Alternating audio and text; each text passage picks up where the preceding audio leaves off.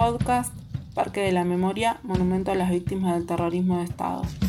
En esta oportunidad vamos a reflexionar sobre el 52 aniversario del Cordobazo. La historia política argentina está marcada por una tradición ligada a la movilización callejera.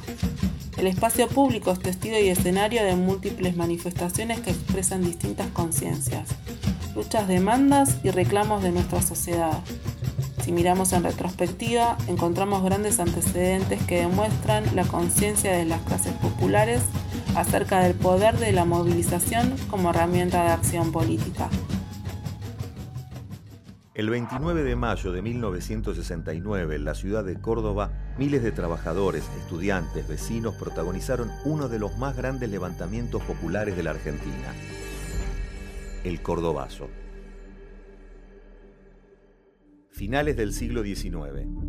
El desarrollo del capitalismo basado en la agroexportación se extendió a todo el territorio nacional, el cual fue acompañado de una incipiente industrialización que demandó una gran cantidad de mano de obra. La mayoría de la población trabajaba en condiciones inhumanas y bajo una enorme explotación. En este contexto, la organización sindical y la lucha de los trabajadores por mejores condiciones de vida y laborales no se hizo esperar. La respuesta del Estado argentino en su mayoría fue la represión. Semana Roja, Buenos Aires, primero de mayo de 1909. Los sindicatos anarquistas encabezaron un acto en la Plaza de Mayo con motivo de la conmemoración del Día del Trabajador.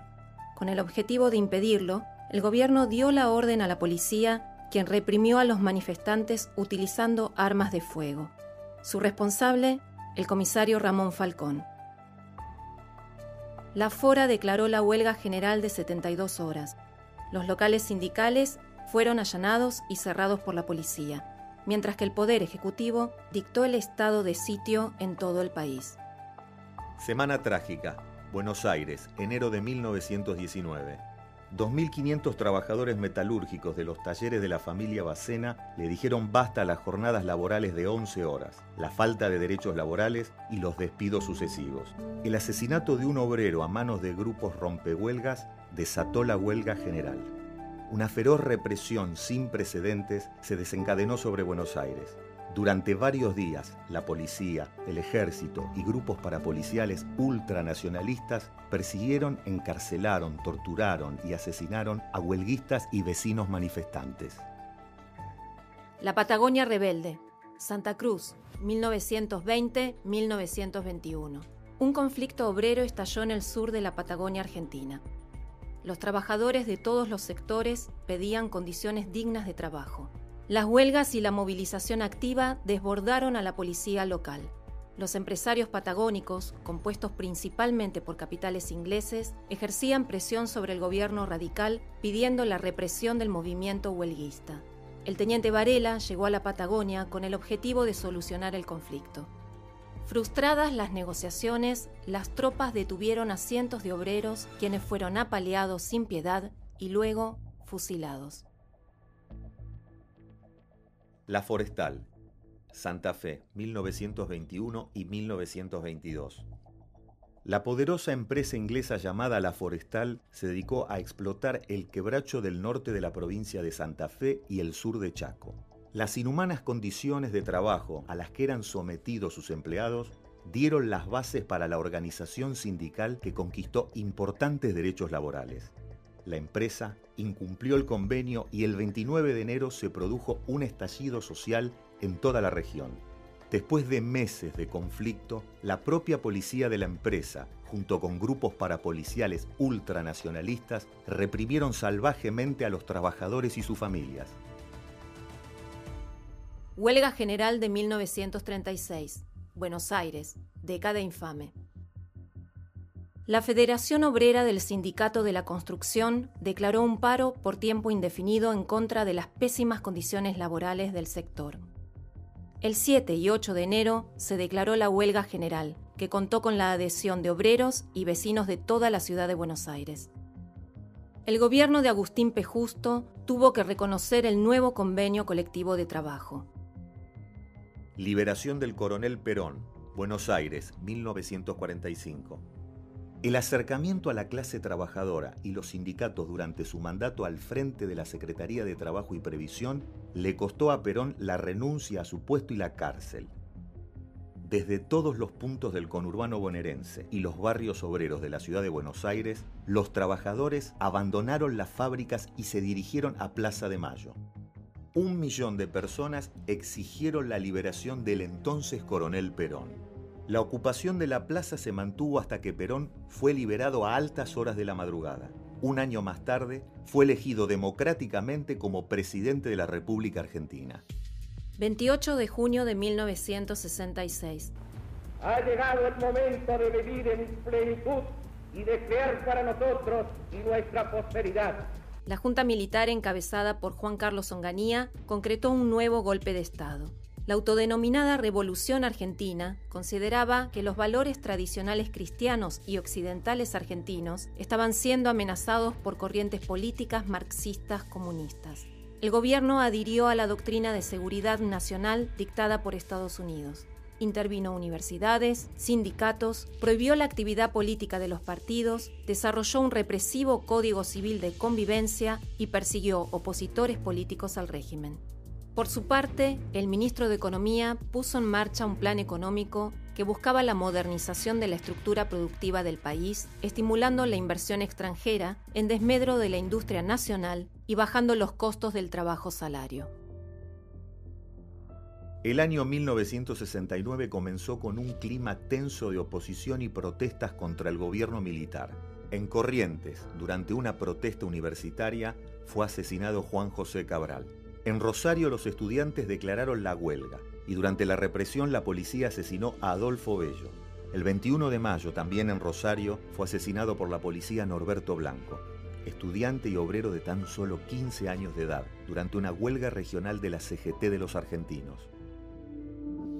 Córdoba, mayo de 1969. En este agitado contexto político, los dos líderes sindicales más importantes unificaron fuerzas y declararon un paro con movilización para el 29 y 30 de mayo. La Federación Universitaria de Córdoba y organizaciones ligadas a la izquierda peronista y comunista decidieron plegarse a las protestas. El gobierno prohibió las medidas de fuerza. Las columnas de manifestantes partieron desde los cordones industriales y el barrio Clínicas hacia el centro de la ciudad. A las 11 de la mañana la represión de la policía se hizo presente. La respuesta de los obreros también, que devolvían los gases y los palos policiales con piedras y rulemanes. Es momento de hacer lo que cada uno le corresponde hacer. Observamos a un policía que tira con una pistola 45. A las 12.30 horas, la policía montada de Córdoba disparó contra la columna del sindicato Esmata, donde cayó asesinado Máximo Mena, delegado sindical. La noticia se esparció rápidamente por la ciudad y decenas de miles de personas salieron a las calles para sumarse a la protesta, convirtiendo el paro y la movilización en un íntegro levantamiento popular. El pueblo está firme y decidido a construir su destino por más represión que se aplique. Los edificios e instituciones que representaban al gobierno y los símbolos del poder económico fueron atacados por los manifestantes. Ante la masividad de las manifestaciones, el gobierno cordobés declaró el estado de emergencia. Fracasada en su tarea de reprimir las protestas, la policía fue reemplazada por el ejército. La población no obedeció. Se mantuvieron las barricadas y se extendieron las redes de solidaridad entre obreros, estudiantes y vecinos. El viernes 30 de mayo la ciudad amaneció desolada. El paro se sostuvo y nadie fue a trabajar. A las 13 horas el ejército asesinó a otra persona declarada por las Fuerzas Armadas como un francotirador. A altas horas de la noche, el último bastión de resistencia fue quebrado y la situación fue controlada en su totalidad por el ejército. Según los partes militares, 300 personas fueron detenidas y dispuestas a ser juzgadas por los consejos de guerra. Agustín Tosco fue detenido y condenado a ocho años de prisión.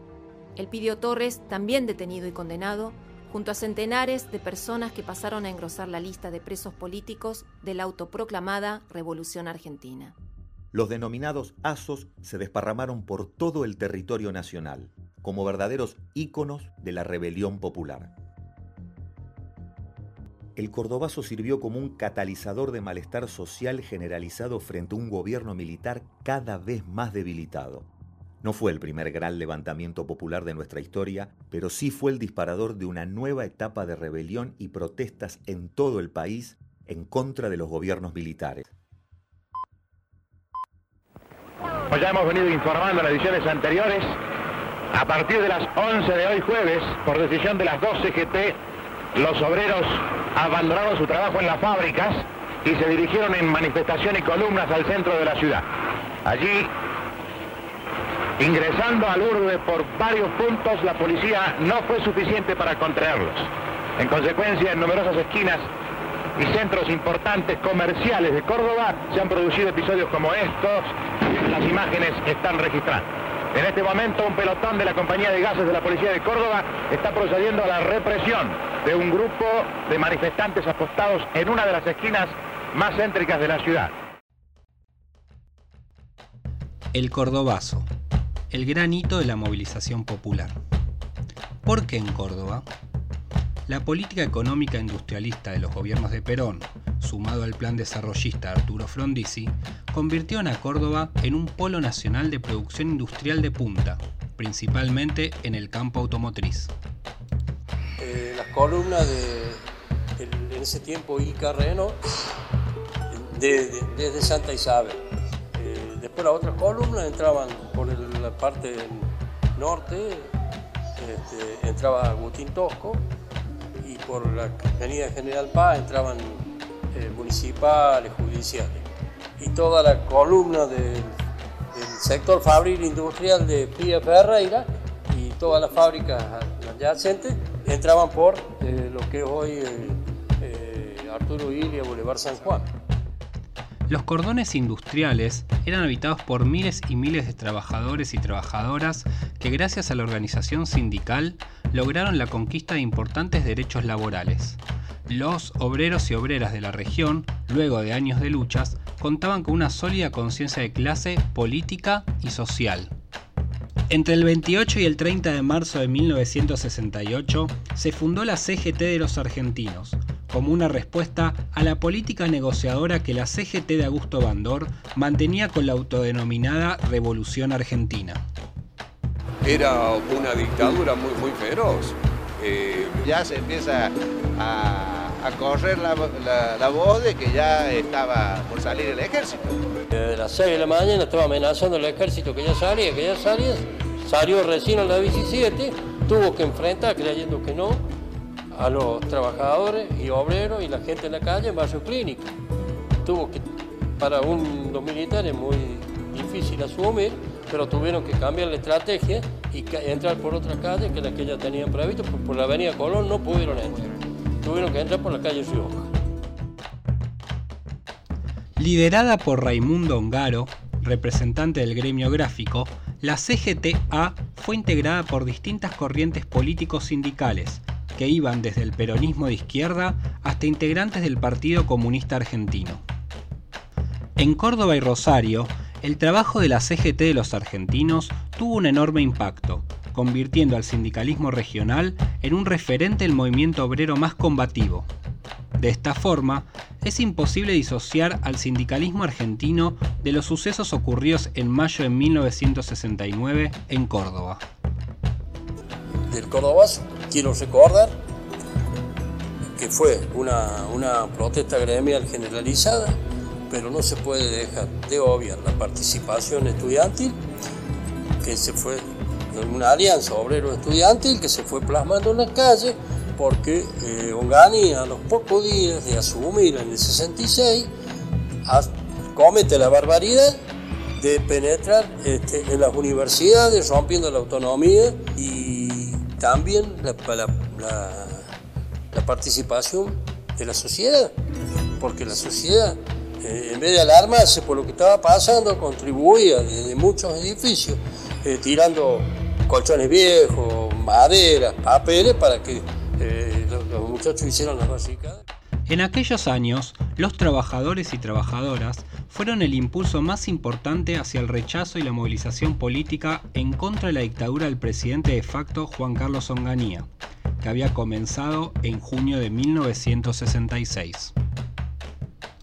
A su vez, los líderes sindicales que promovieron la huelga del 29 y 30 de mayo, Agustín Tosco, de Luz y Fuerza, y Elpidio Torres, de Les Mata, se convirtieron en referentes políticos a escala nacional debido a su actividad política en el Cordobazo y la persecución sufrida por parte de la Revolución Argentina. El mes de mayo de 1969 condensó un largo proceso en el cual el fortalecimiento de los trabajadores y trabajadoras como clase social política se vio potenciado y amenazado por la intensa persecución patronal y militar.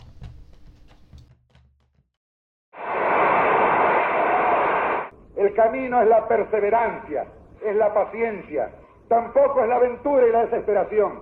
Estamos en una situación en que lo fundamental es tener convicciones, es tener firmeza y aguantar todo lo que venga permanentemente hasta lograr nuestro triunfo. No lo podemos, desgraciadamente, conseguir de un día para otro. Pero si no nos organizamos, si no luchamos, si no concientizamos, no lo lograremos nunca. Continuaremos con estos problemas que hemos señalado. Y un argentino digno, como son los argentinos que pertenecen al pueblo, los argentinos que se sienten identificados con su patria, los argentinos que se sienten verdaderas personas, que se sienten agentes de la historia y no objetos de la historia, esos están dispuestos a luchar y esos triunfarán. A Santiago Pampillón fundamentalmente por cumplirse el cuarto aniversario de su asesinato, pero a los demás estudiantes que también cayeron, a Cabral, a Bello, a Blanco, a Hilda Guerrera, a Máximo Mena, a ellos el mejor homenaje que haremos a su sangre derramada por ese gran ideal es continuar la lucha y levantar la bandera que ellos levantaron.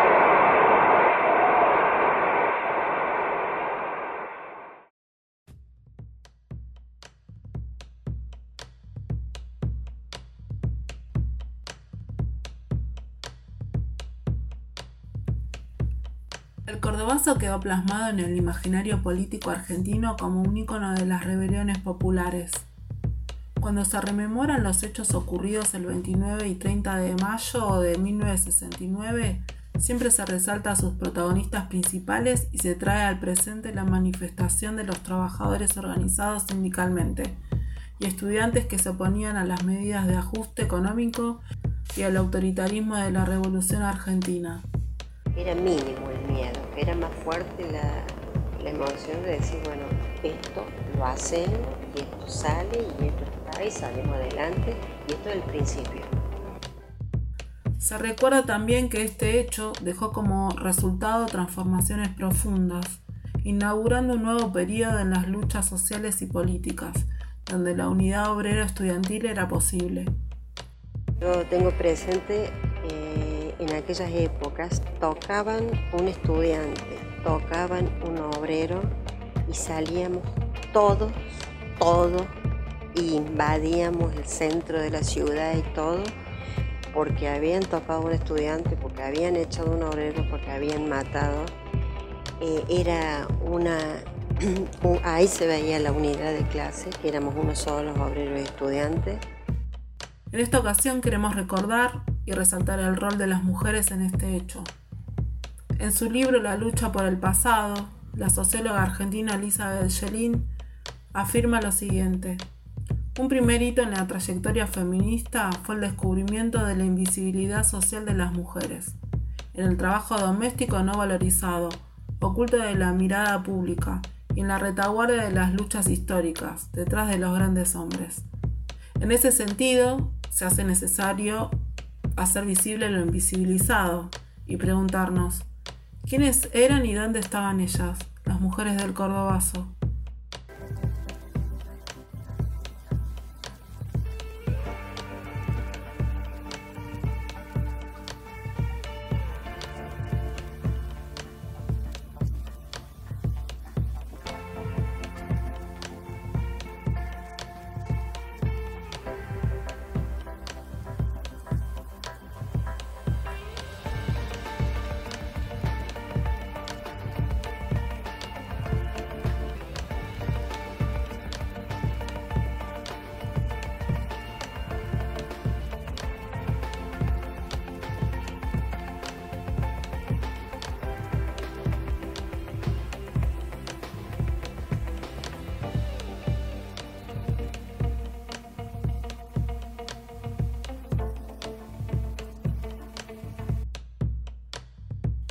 Ellas fueron sujetas activas de este nuevo paradigma político-social que se gestó en los sindicatos y universidades y se propagó en las calles. Eran muy distintas entre sí, por sus edades, por sus experiencias de vida, por sus preferencias políticas, por sus orígenes de clase. Trabajadoras y estudiantes secundarias, amas de casa y universitarias, solteras y casadas, adolescentes, jóvenes y adultas, algunas militantes en partidos políticos y otras en organizaciones. Ellas estuvieron allí, al igual que los varones, marchando y poniendo su cuerpo, en el conflicto, en las barricadas, en los choques con la policía primero, y luego cuando los manifestantes tomaron el control de la ciudad y en los enfrentamientos con el ejército.